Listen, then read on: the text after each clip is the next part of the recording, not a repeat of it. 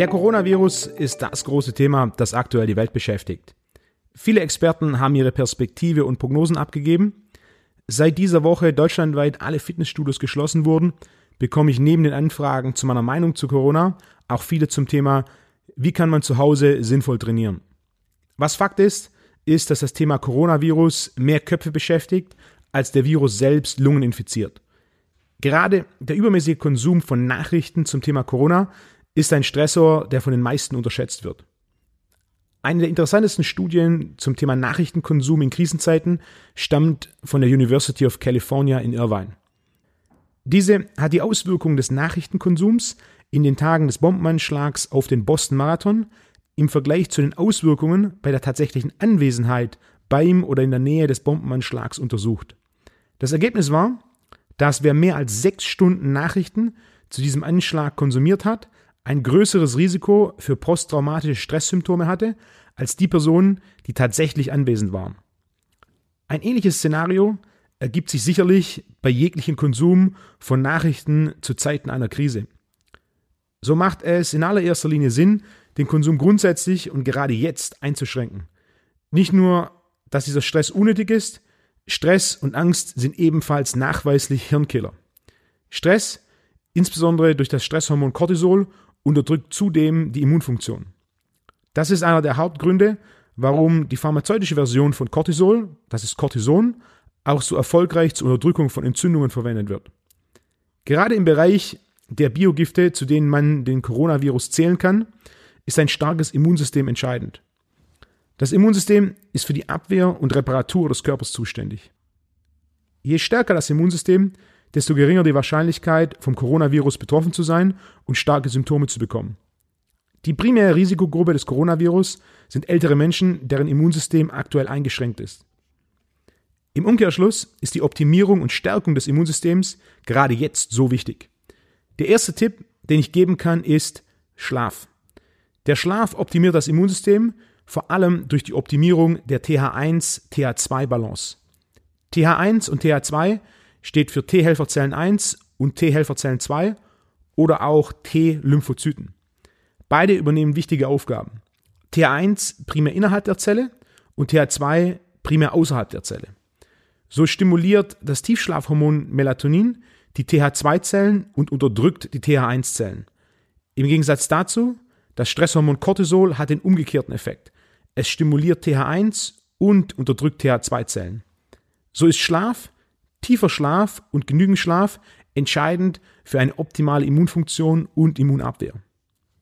Insbesondere in Zeiten des Stress wie aktuell ist es wichtiger als je zuvor gut und genug zu schlafen. Was ebenfalls die Immunfunktion steigert, ist Lachen. Tatsache, es gibt Studien, die zeigen, dass Lachen das Immunsystem stärkt. So hat der amerikanische Schlafforscher James K. Walsh schon 1928 vermutet, dass die Widerstandskraft des Organismus gegen Krankheit erhöht ist, wenn ein Mensch häufig und regelmäßig lacht. Studien in der Gelotologie der modernen Lachforschung bestätigen das. So beobachteten der amerikanische Immunologe Lee Berg und seine Mitarbeiter, dass die Zirkulation gewisser Immunsubstanzen nach einem kräftigen Lachen für Stunden erhöht ist. Die Zahl der T-Lymphozyten steigt an, die Aktivität und Anzahl der natürlichen Killerzellen ist ebenfalls erhöht und die Antikörper der Immunoglobuline vermehren sich.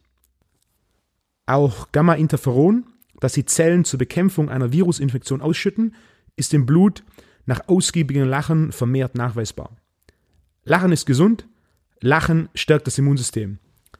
Ein Baby lacht etwa 200 Mal am Tag, ein Erwachsener nur noch etwa 40 Mal am Tag. Jeder kennt die Videos von lachenden Babys, die ansteckend sind.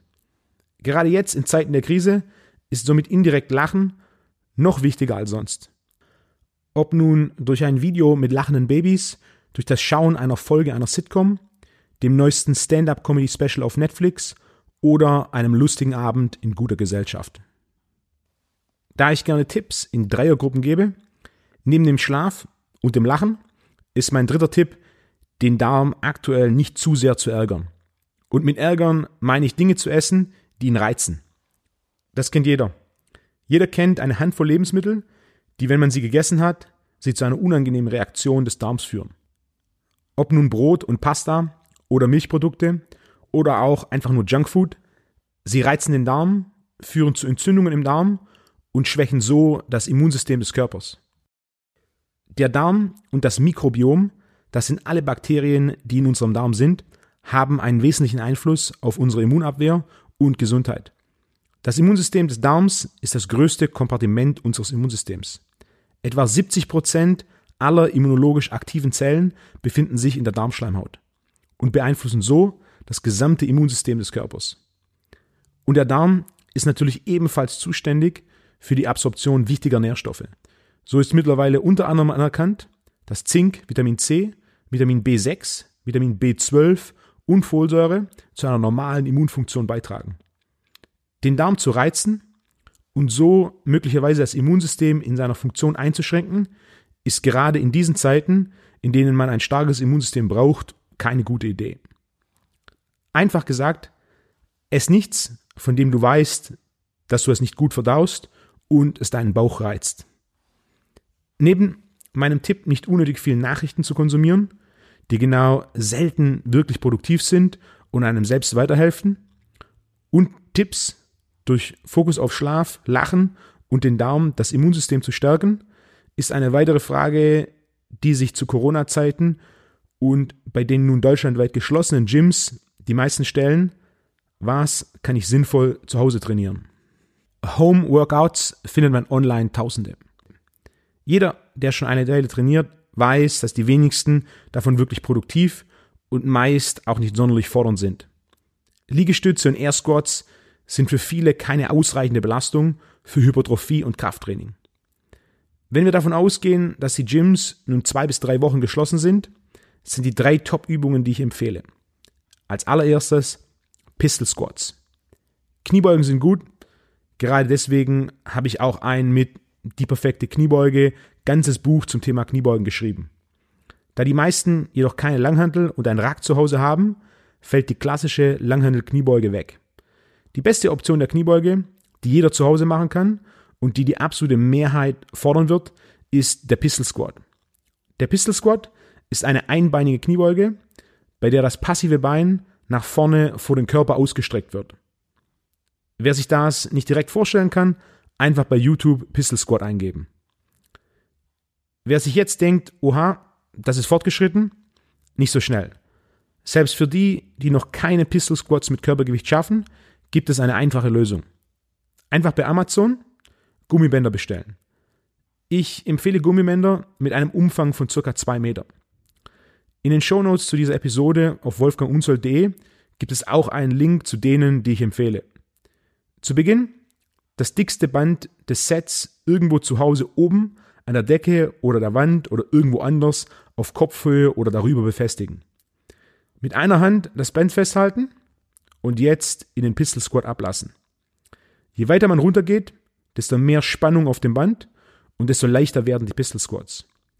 Nach und nach mehr Wiederholungen machen und die Dicke des Bands reduzieren. Ich empfehle, vier bis zwölf Wiederholungen pro Bein pro Satz zu machen. Mit drei Minuten Pause zwischen den Sätzen. Am besten an zwei bis drei nicht aufeinanderfolgenden Tagen pro Woche. Meine zweite Übung sind Klimmzüge. Dafür einfach bei Amazon für zu Hause eine Klimmzugstange für den Türrahmen oder die Wand organisieren. Je nach Beschaffenheit des Türrahmens, der Wand und dem eigenen Körpergewicht die beste Option auswählen. In den Shownotes zu dieser Episode auf wolfgangunzold.de gibt es auch einen Link zu der, die ich empfehle. Je nach aktuellem Kraftniveau einen Griff auswählen und ein bis sechs Wiederholungen pro Satz machen. Mit drei Minuten Pause zwischen den Sätzen. Am besten an zwei bis drei nicht aufeinanderfolgenden Tagen pro Woche. Für alle, die noch keine Klimmzüge können, auf meiner Seite ypsi.de gibt es einen Artikel mit dem Titel Du willst einen Klimmzug lernen? So geht's. Einfach den Plan aus dem Artikel befolgen. Das ist der mit Abstand schnellste Weg, Klimmzüge zu lernen. Und drittens, Turnringe. Für alle, die in ihrem regulären Training schon Klimmzüge und Dips machen, ist eine ausgezeichnete Option, diese zu Hause an Ringen auszuführen. Ebenfalls auch hier in den Show Notes zu dieser Folge auf wolfgangunzold.de gibt es auch einen Link zu denen, die ich empfehle. Für Ringe benötigt man eine stabile Halterung an der Decke, eine Klimmzugstange, die in der Wand verschraubt ist, oder einen Baum im Garten, wo man die Bänder der Ringe befestigen kann.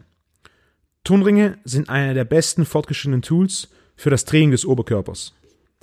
Der Oberkörper eines Turners beweist das eindrücklich. Je nach Leistungsniveau ein bis zwölf Wiederholungen pro Satz machen, ein Satz Klimmzüge, dann zwei Minuten Pause, dann einen Satz Dips, dann zwei Minuten Pause, dann wieder Klimmzüge und so weiter. Am besten an zwei bis drei nicht aufeinanderfolgenden Tagen pro Woche. Trainier diese Workouts jeweils 45 bis 60 Minuten am Stück. Das sind drei ausgezeichnete Übungen, Pistol Squats, Klimmzüge und Dips mit verschiedenen Tools für sehr gute und fordernde Workouts zu Hause.